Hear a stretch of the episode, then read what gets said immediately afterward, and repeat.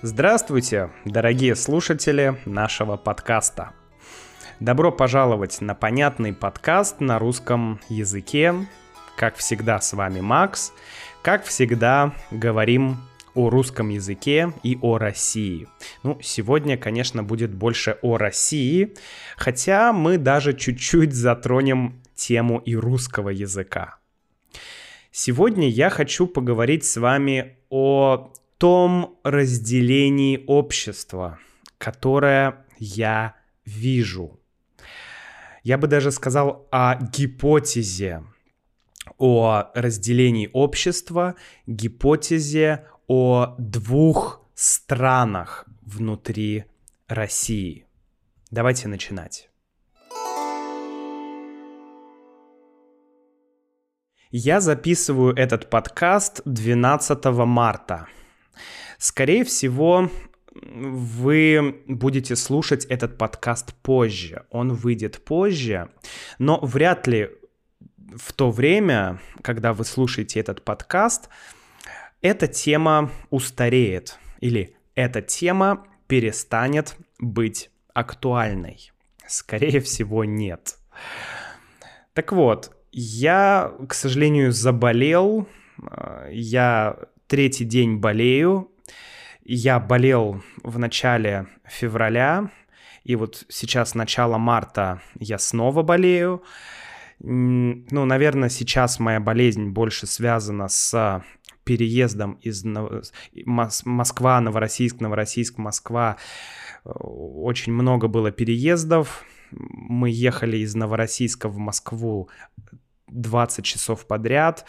Потом э, было, сложно, было множество сложностей бытовых, бытового плана.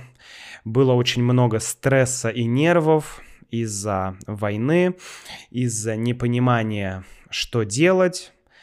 И я думаю, что это очень ослабило иммунитет, и я заболел э, так сильно, как не болел давно.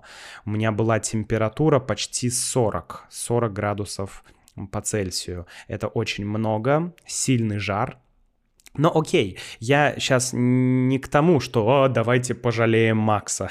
Нет.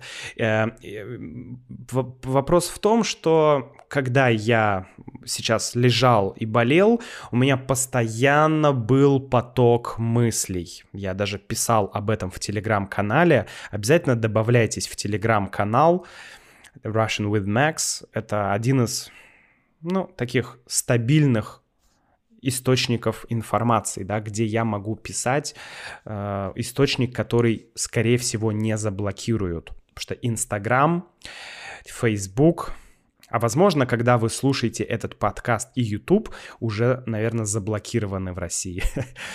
а, так вот, я лежал, и было огромное количество мыслей, постоянно думал обо всем, и сегодня утром я проснулся и не с... проснулся рано утром и не смог заснуть. Я все время думал, думал. А думал я вот над чем. Я обдумывал видео, которое я вчера вечером посмотрел. Я очень рекомендую посмотреть вам это видео. Оно не очень длинное, 45 минут. Там нет русских субтитров, но э, там интервью, и оба человека говорят предельно медленно. Я думаю, что для вас не будет проблемой понять э, как минимум основную суть, понять позиции людей. Я думаю, что не будет это, это для вас проблемой. Поэтому обязательно посмотрите. Это интервью на YouTube-канале, который называется «Скажи Гордеевой». Екатерина Гордеева, автор этого канала, это молодая российская журналистка, которая, я бы сказал, независимая журналистка, которая берет интервью у разных, разных, разных людей на разные, разные, разные темы. Конечно, в это время тяжело говорить да невозможно говорить о чем-то, кроме того, что происходит. Поэтому у нее было много гостей, но среди э, всех гостей был один особенный гость. Это эм, депутат, депутат Государственной Думы. Ее зовут Елена Дропенко. А, и с этой, с, с этой ну, депутаткой мы так не говорим, конечно, но и с, с этой женщиной у Гордеевой было интервью. Так вот, давайте вкратце про Гордееву я рассказал. А, и Елена Дропенко, кто это такая? Это сейчас депутат Государственной Думы, и она она, кстати, мне очень напоминает Амбридж. Если вы смотрели Гарри Поттера, то вы, не знаю, напишите мне в комментариях, появилось ли у вас ощущение, что она действительно похожа на Амбридж, потому что вот эта улыбка, то есть человек вроде бы говорит довольно серьезные, суровые, может быть, даже страшные вещи, но делает это с улыбкой. То есть, ну это прям э, Амбридж из Гарри Поттера. Кстати, люди часто спрашивают, Макс, почему Гарри, почему не Харри Поттер? Ведь Харри Поттер, да, почему Гарри? И э, звучит логично, почему так. А, интересно, что, например, в украинском языке я почти уверен, что будет Гарри. Не Гарри, не Хари, а Гарри. Потому что в украинском есть этот звук Г. Интересно, что в китайском языке я могу ошибиться с тонами, но имя Гарри Поттер звучит примерно как Хали Поттер. То есть это Хали. Вместо R там Л звук. Простите, пожалуйста. И это нас наводит на мысль о том, что все какие-то заимствованные слова, особенно имена, они в языке используются так, как удобнее языку. Русскому языку неудобно, русскому человеку, да, неудобно говорить «хари», «хари». У нас, в принципе, нет мало слов, э, начинающихся с «х», звука «х». Вот. Хотя, конечно, есть такие слова, но это не очень удобно говорить Харри, Харри Поттер, да, Харри. Поэтому мы говорим Г здесь, в этом случае. То есть это нормально. Э, то же самое, например, со словом Геркулес, да, что по-английски Hercules, то есть Геракл по-другому. Геркулес или Геракл — это мифический персонаж из Древней Греции. Помните, было 12 подвигов Геракла. Я в детстве очень любил сериал «Удивительные странствия Геракла». Э, просто обожал этот сериал. И я помню, в главной роли там был Кевин Сорбо. Если вы тоже смотрели этот сериал, то поставьте мне виртуальный лайк. Если не смотрели, то неважно. Так вот, да, Геракл или Геркулес, Hercules. Опять Х превращается в Г. И это нормально. Кстати, если вам интересно, то Геркулес — это еще и название а, каши, название овсяной каши. Это другое название для овсянки в России.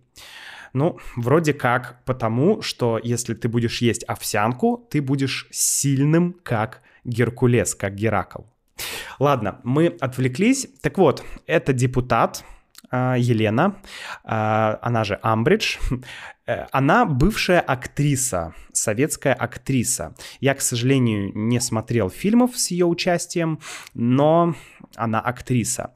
И здесь снова можно сделать отступление на тему, почему в России политики часто это звезды шоу-бизнеса или селебрити. Почему? Политики — это звезды шоу-бизнеса. И не только в России. Например, э, в Украине тоже. Зеленский, э, Кличко — боксер, да, э, Зеленский — актер. Ну и есть еще много примеров. Ну, мое мнение, я не знаю точно, но мое мнение, что нет устоявшейся политической традиции. Политиков, по крайней мере, я говорю про Россию, политиков оппозиционных убирают, скажем мягко, убирают, и не остается людей, которые могли бы заниматься политикой. Поэтому любой человек, кто популярен, кто имеет влияние на людей, как, например, актриса советская, этот человек может быть в Думе там, и где-то еще во власти. Так вот, э, я не буду пересказывать все интервью, просто основные моменты этого интервью. Ключевая фраза, которую сказала Гордеева. Она сказала, мы с вами вообще друг друга не понимаем. Мы с вами как будто говорим на разных языках. Это то, что она сказала. То есть сразу можно понять, что эти два человека говорили об одних и тех же проблемах. О конфликте, военном конфликте. Э, да, для Елены это военная операция, для Екатерины Гордеевой это война, про санкции, про э, поддержку того, что происходит, про, скажем так, моральные или нравственные аспекты э, военной операции, да, вообще нормально ли это в 21 веке, что вот так можно решать конфликты. И это меня как раз и навело на мысль, вернее, эта мысль долго зрела, долго формировалась, сейчас я решил ее просто высказать, свою гипотезу, потому что на примере этих двух людей, Елена и Екатерина, мы можем увидеть разделение общества, которое которое не произошло сейчас в России, которое было, наверное, почти всегда в той или иной степени. Но, по крайней мере, которая в последние долгие годы э, происходило, это разделение. Хотя я думаю, что история у этого разделения очень далекая. Очень давняя история у этого разделения. Но, тем не менее, сейчас, во время конфликта, э, во время войны, мы можем более четко более ясно видеть это разделение. Мы можем более ясно видеть две точки зрения, как люди объясняют свою позицию. Ну, давайте еще пару моментов, да, э, о чем э, говорили Екатерина и э, Елена. Да? Ну, во-первых, отношение к войне. Для Елены, для депутата, да, это, я напоминаю, человек, который находится в Государственной Думе. Государственная Дума — это парламент российский. Так вот, эм, отношение к войне. Для Елены это операция, военная операция ради мира. Это военная операция, чтобы жить в мире. Это вынужденная война, даже не война, а это окончание войны. Россия не начинает эту войну, а она заканчивает эту войну. Для того, чтобы жить в мире. Ну, Екатерина, конечно, не высказывает полностью свою позицию, но абсолютно понятно, что для Екатерины э, не может быть такого понятия, как война ради мира. Э, вернее, если это война начинается. Да? То есть одно дело, если на тебя нападают, как было во время Второй мировой войны, то да, конечно, ты можешь ты должен защищаться, и Екатерина об этом говорит, что люди бы начали защищаться, или если НАТО вдруг начало бы э, нападать, правда, никто не понимает, как НАТО бы начало нападать на Россию, зная, что у России есть ядерное оружие, и зная, что э, все было бы уничтожено, но тем не менее. Э, то есть э, идея в том, что если ты защищаешься, то здесь можно оправдать как бы военное действие ради мира. Ты защищаешь свою страну, у тебя нет другого варианта. Ты можешь либо убежать, либо защищаться. Правильно? Ну, тут не бывает иначе. А, но когда ты вводишь войска на территорию другой страны, то здесь уже сложно объяснить это целью мира. И для Екатерины это непонятно. Дальше Амбридж, э, простите, Елена говорит, что это был превентивный удар. То есть удар по Украине — это превентивный удар, превентивная мера. То есть нужно ударить для того, чтобы не получить удар.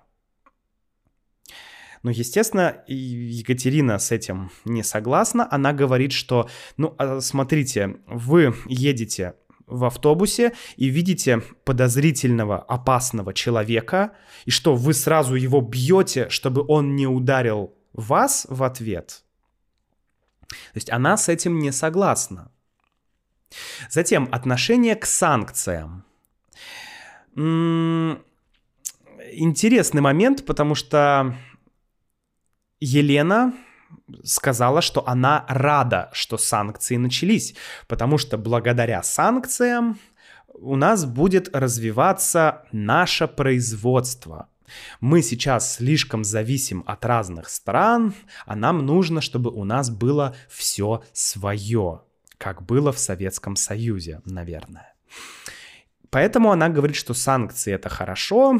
А Екатерина спрашивает, но как? У нас нет медицинского оборудования. Если тебе нужно сделать а, МРТ или КТ, разные такие анализы с помощью компьютерной техники, то у нас нет, нет такой возможности, где мы будем покупать это оборудование. Ну и Елена объясняет свою позицию и говорит, что а, Министерство обороны, внимание, Министерство обороны России уже научилось делать медицинское оборудование. Оно, правда, выглядит, простите, оно, правда, выглядит не очень красивым. О, господи, простите, я просто не могу себе представить э, какой-нибудь э, прибор для э, МРТ, э, который сделало Министерство обороны Российской Федерации. Я это представляю как, ну не знаю, знаете, какой-то такой большой металлический ангар, э, куда ты заходишь, там куча ламп, каких-то аккумуляторов, каких-то транзисторов, все это начинает работать, вот так работает с помощью бензина и нефти. Ну, то есть вот у меня какая-то такая картинка. Вспоминается старый анекдот что а, а, да здравствуют советские калькуляторы, самые большие калькуляторы в мире. Да, вот здесь такая же история. Так вот, Елена говорит, что Министерство обороны уже научилось делать медицинское оборудование определенное, не очень красивое, но ничего, мы научимся делать хорошее медицинское оборудование. Это не проблема. Мы же научились ракеты делать. Ракеты хорошие делать умеем, да? Значит, научимся и медицинское оборудование делать. Да, я могу опять сделать отсылку к подкасту номер 174, где один умный человек по имени Александр а, объяснял, почему в Советском Союзе могли запустить человека в космос, сделать ракету, сделать оружие, но не могли сделать тостер и не могли сделать нормальное медицинское оборудование. Вообще в Советском Союзе и даже сейчас у многих людей в России а, какой-то дикий ужас и страх они испытывают, когда нужно идти к стоматологу, потому что вот это оборудование для того, чтобы сверлить зубы, да, когда тебе сверлят зуб, это оборудование, оно было огромное, оно было страшное, э, и ходить к стоматологу, да, не было э, хорошего обезболивающего, и посещать стоматолога, это, это была пытка. Так вот, еще одна фраза, которую сказала Елена, и которая разделяет абсолютно Елену и Екатерину, э, она сказала что-то вроде такого, что очень жаль, что Украина так и не смогла сама разобраться со своим правительством. То есть жаль, что Украина не смогла наладить свою жизнь политическую. Поэтому мы должны им помочь. И понимаете, все то, что говорит Елена, я вижу, и Екатерина это видит, что и вы это увидите на видео, что она говорит это абсолютно уверенно, с абсолютной искренностью. Она это внутри себя имеет, эту точку зрения, эту, не знаю, эту систему ценностей. Она в это все верит искренне. Именно верит. Мы дальше а, разберемся, почему именно верит.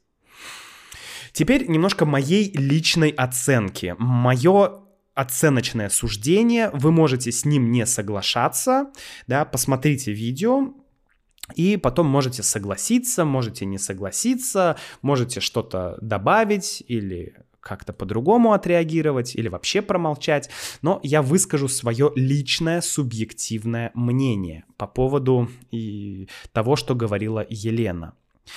Мне кажется, что Елена и тот взгляд, который она транслирует, эм, что это взгляд человека из прошлого или даже из позапрошлого поколения.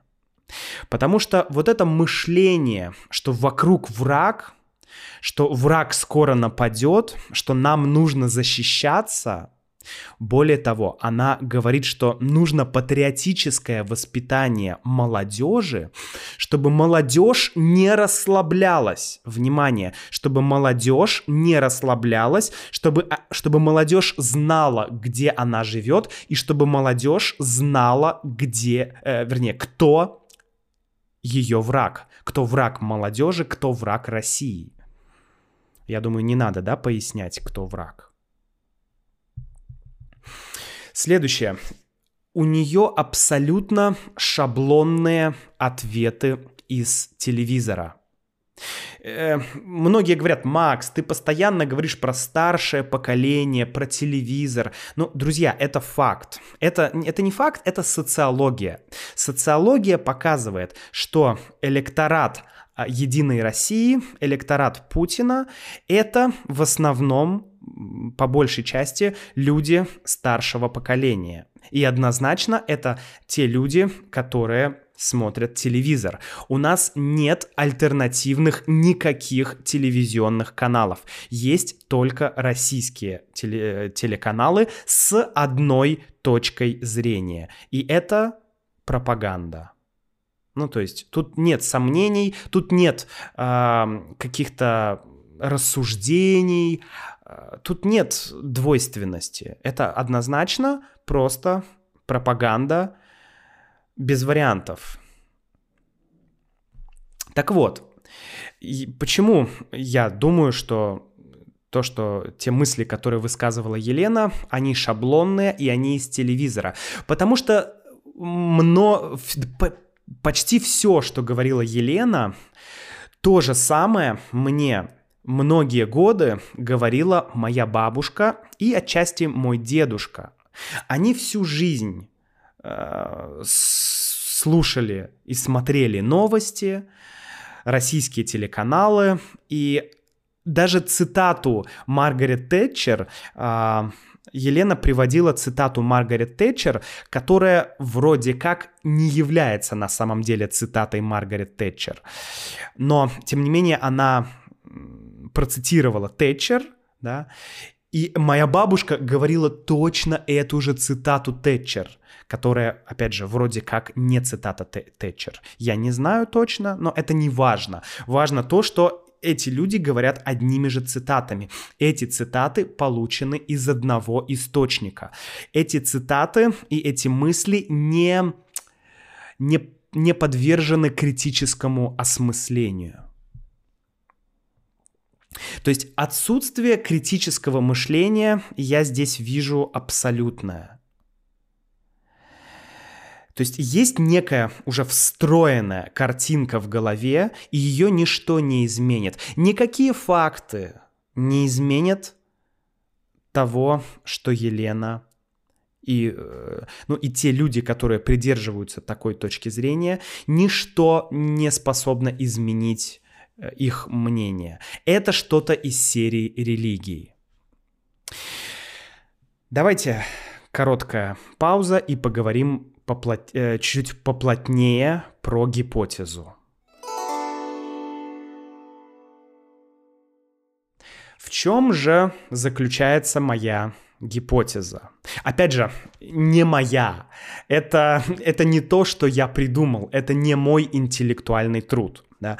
Это просто то, что э, мне хочется сказать. Э, не я это придумал. Скорее, большинство мыслей, идей пришло ко мне от Александра Аузана. Помните, в подкасте номер 174 он, э, я объяснял его э, разные мысли, его исследования общества в России. Поэтому послушайте подкаст 174 и обязательно почитайте его книгу. Эта книга — это, это сборник лекций. Сборник лекций, где э, Александр объясняет то, о чем мы с вами говорили, о том, э, как, э, что есть два общества в России фактически. Поэтому то, что я сейчас говорю, это, это результат и моего личного опыта, и того, что говорил Александр, и другие разные люди. Да?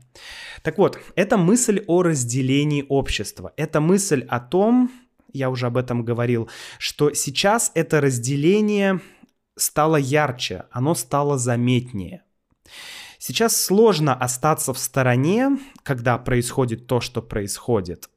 Хотя многие люди до сих пор говорят, что а, я аполитичен, я не занимаюсь там, политикой, я не участвую в жизни общества. И здесь у меня есть еще один анекдот.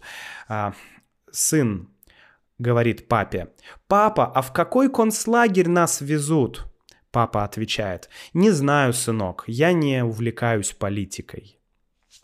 Да, то есть здесь уже дело не в политике даже, а просто в том, что, ну, э, как бы происходят такие вещи, когда, ну, ты не можешь не быть в стороне. Но некоторые люди все равно полностью в стороне. И это на самом деле часть работы пропаганды. Пропаганда работает и на то, чтобы оставить людей в стороне, чтобы внушить им, что вмешиваться в политику или э, в, вообще в жизнь общества, какой-то активизм, что это все бесполезно. Пропаганда создает картину, что большинство людей за, что большинство людей поддерживает то, что происходит. Это делается с помощью всяких разных акций в поддержку э, того, что происходит.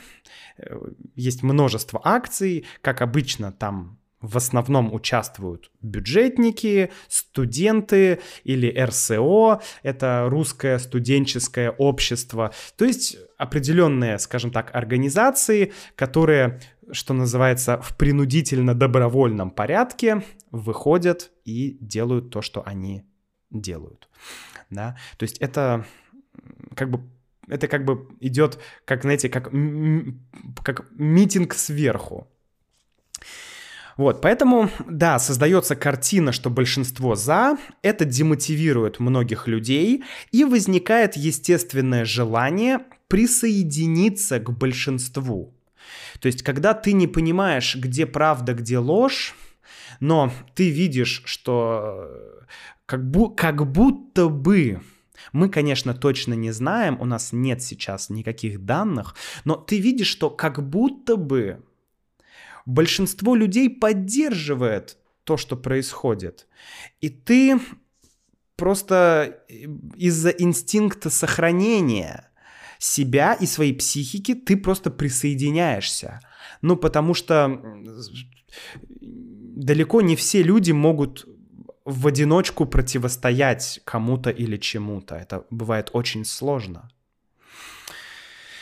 Так вот, я выделил пять основных вещей. Сейчас я про них про, э, про, про, сейчас я проговорю эти пять э, пунктов. Это такая моя характеристика общества, разделения общества. Итак, первое.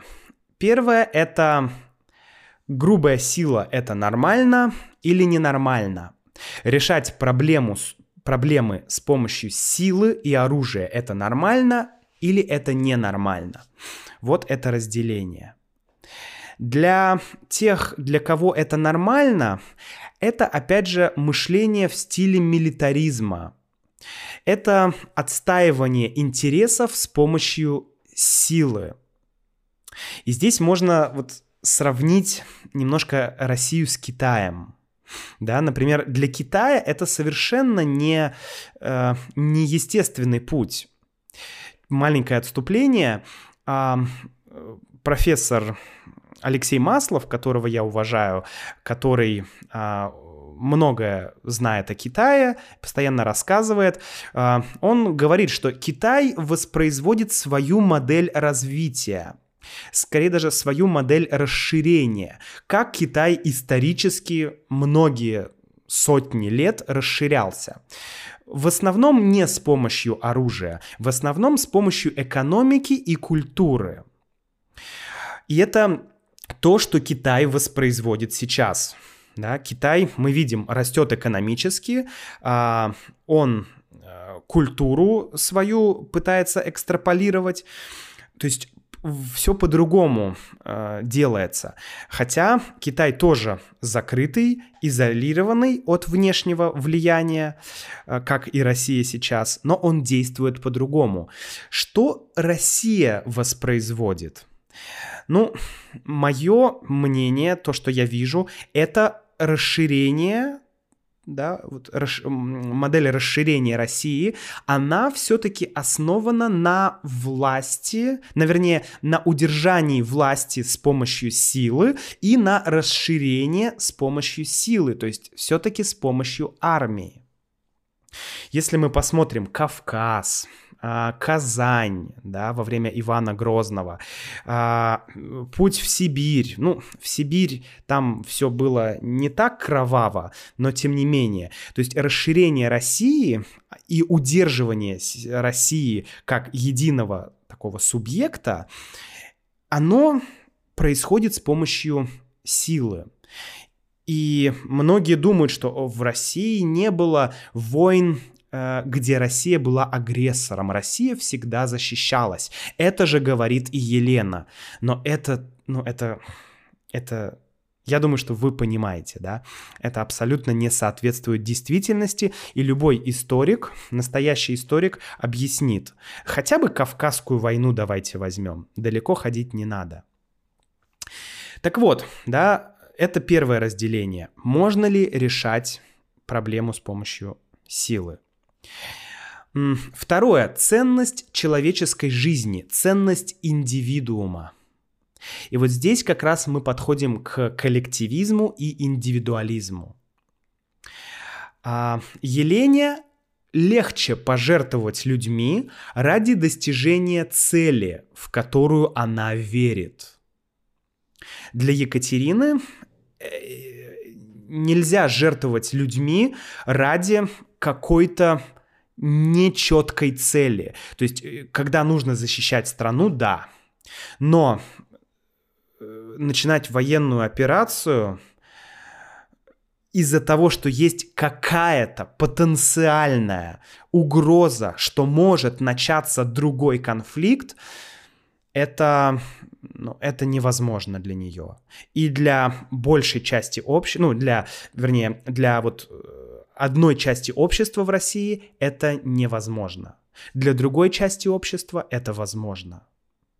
То есть цель оправдывает средства.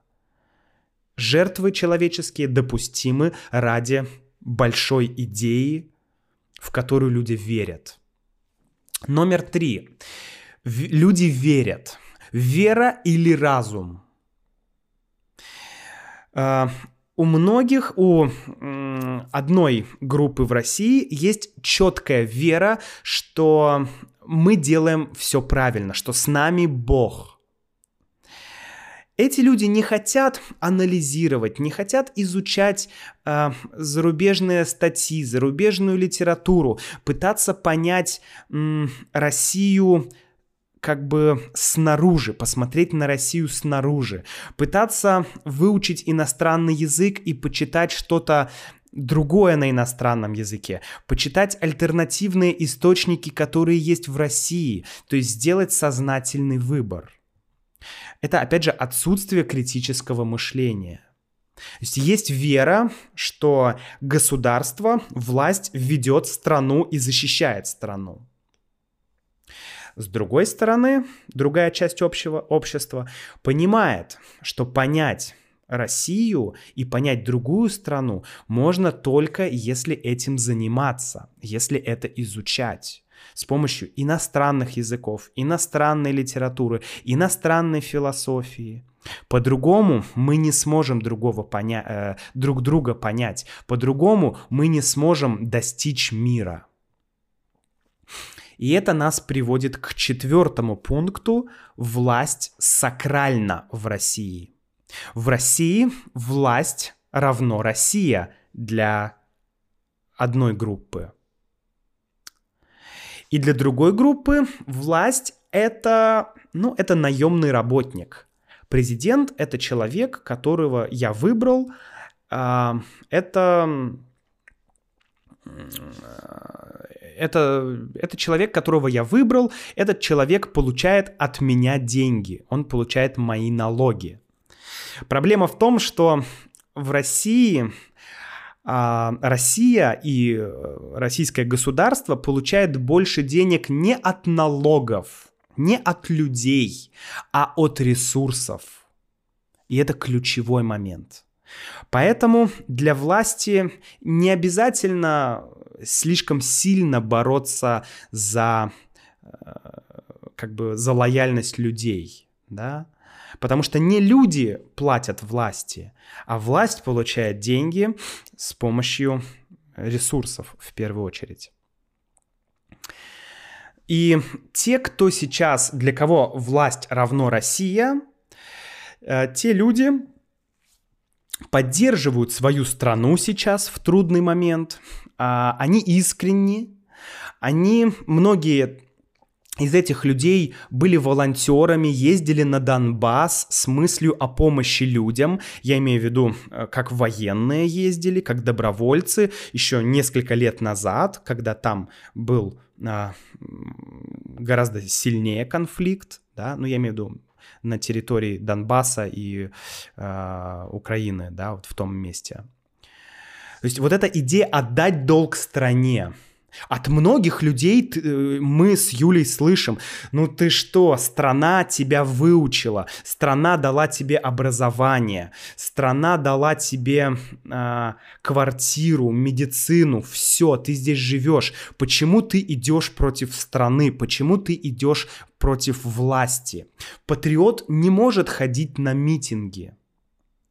Это искренне то, что думают многие люди – но для другой категории людей, для другой части общества, а, не власть, ой, не государство дало образование, а я заплатил за образование бесплатное своими налогами, я плачу налоги.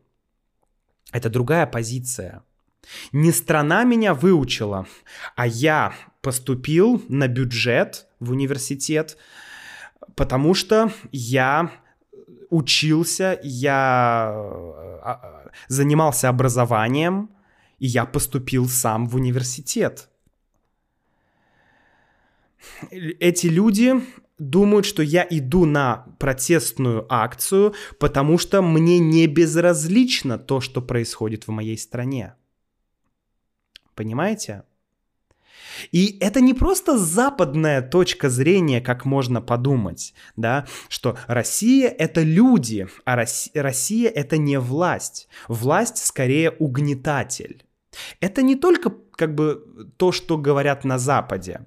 Э, например, Лев Толстой, он абсолютно был такой же точки зрения. Он был против того, что делал, что делала власть, что делал монарх, царь, в то время, но он и не был э, как бы любителем Запада, скажем так. Он, вернее, он был в европейских странах, и ему там не понравилось то, как там устроена жизнь, то, как там живет общество. Вот пример. Это человек, который очень любил и верил в Россию, но он не поддерживал ни власть, ни Запад. И вообще большинство известнейших и лучших людей и писателей России э, были как раз э, настроены очень оппозиционно. Пушкин, Лермонтов, Достоевский, Горький, все они были в ссылках – да, у всех были проблемы с властью. Потом, в, в более позднее время, Солженицын был в ГУЛАГе. До этого, кстати, еще был Ломоносов, который вообще был очень таким э, славянофилом был, он очень вообще прям был за Россию, но он тоже был не согласен со властью. На данный момент есть современные писатели Глуховский, Дмитрий Глуховский, Борис Акунин, они тоже любят Россию, но тоже не согласны, что Россия — это власть. Ну и, друзья, последний пункт — это инициатива сверху или инициатива снизу. Для одной части людей государство, а, вся инициатива идет сверху. Работа от государства. Крупные инвестиции должны быть. Должны быть большие госкомпании. Акции должны организовываться сверху для поддержки. Да? Тогда люди пойдут, возможно. То есть государство должно дать людям работу, должно это, это, это. С другой точки зрения, другая часть общества, она больше ориентирована на инициативу от людей, на малый бизнес, на самостоятельность, на проявление своей собственной инициативы.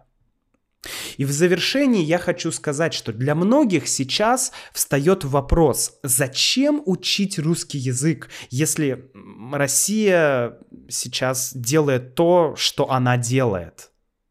Зачем сейчас учить русский язык? Как, как можно? Да, многие мне писали об этом, что вот я задумался об этом. И я сам задумался э, несколько дней назад, да, две недели назад, я, э, я начал думать, как я вообще буду что-либо делать и думать. У меня были такие мысли. Как я буду дальше заниматься Россией, скажем так. Но я понял, в чем дело. Во-первых, учить язык сейчас нужно для того, чтобы понять лучше, что происходит и почему Россия такая, какая она есть. Но самое главное, это все-таки прикоснуться ко всей этой кладези, ко всему этому культурному богатству, которое создавалось веками, и которая создается до сих пор под влиянием и Запада, и Востока, и Севера, и Юга. Это и писатели-классики, там Пушкин, Достоевский, Толстой, все Ломоносов, там кто угодно. Это и современные писатели, Пелевин, Акунин. Это и рок-группы 80-х и 90-х и 70-х с потрясающими глубокими текстами. Это были люди, поэты своей эпохи. В 80-е, 90-е рок это был с, как бы поэзией. На данный момент поэзия России новая — это русский рэп. Послушайте альбом Noise MC «Выход в город». Альбом называется «Выход в город». Почитайте текст. Вы поймете все, что... То есть это, это отпечаток современного общества, отпечаток жизни современной в России. И я не говорю про балет, да, про театр, про кучу-кучу других вещей, которые есть в России и которые делают люди, несмотря на верхушку. На этом я с вами, друзья, прощаюсь. Учите русский язык. Миру мир. Пока.